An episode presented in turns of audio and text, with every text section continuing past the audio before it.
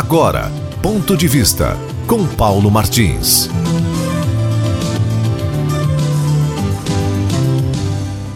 A primeira notícia que eu vou dar, certamente vocês acompanharam ontem, através dos noticiários, tá?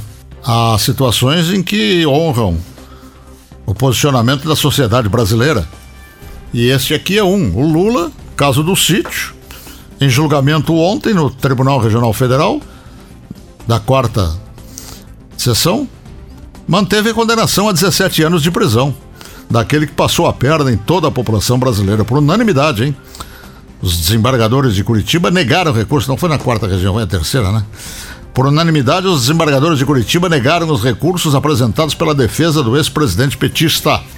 Aquele, volto a dizer, que passou a perna em todo o mundo. Agora, a outra notícia, eu diria, inclusive, eletrizante. Eu não sei se vocês já tomaram conhecimento, mas eu vou ler aqui ipsis literis, ipsis fatos. Prestem atenção que é o meu assunto de hoje com vocês, ok? É esse aqui, ó. Pode vocês não acreditar, pensar que é fake news, não, mas é verdade, é verdade. É de comemorar, é de comemorar. Eu não sei se ele está dando o primeiro passo para tentar recuperar a imagem, né? Mas de qualquer maneira trata-se de um dos inquilinos do Supremo Tribunal Federal. Veja uma notícia. Presta atenção aí, Ivan. Olha aí. O ministro Marco Aurélio Melo do Supremo Tribunal Federal disse que viu com perplexidade a decisão do colega Alexandre de Moraes, que suspendeu a nomeação de Alexandre Ramagem, indicado pelo presidente Jair Bolsonaro, para a diretoria geral da Polícia Federal.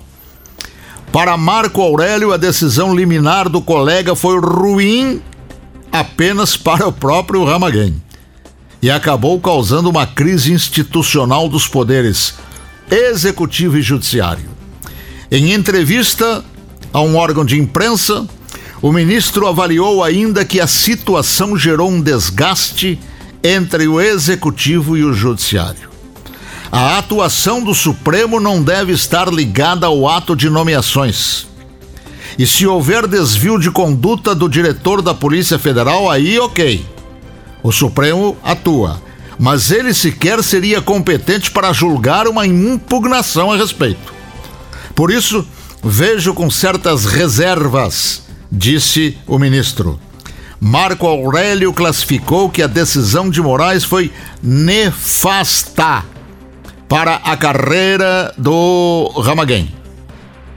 Quem fica mal é o delegado da Polícia Federal que não tomou posse do cargo e, ao que tudo indica, tem perfil de vida profissional elogiável. Para ele, foi algo nefasto, afirmou o ministro ao órgão de imprensa.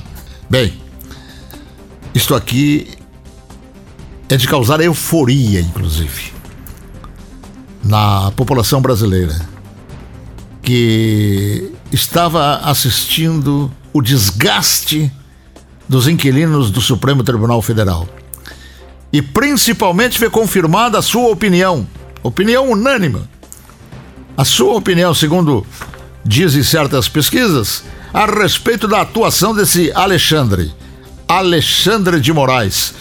Seu Alexandre, olha, ao mesmo tempo em que a gente se rejubila com isto aqui, ah, a gente inclusive fica apenas cobrando, pensando e perguntando ao próprio Alexandre de Moraes: quando é que você vai renunciar, hein, ô criatura? Por favor, faça isso o mais breve possível.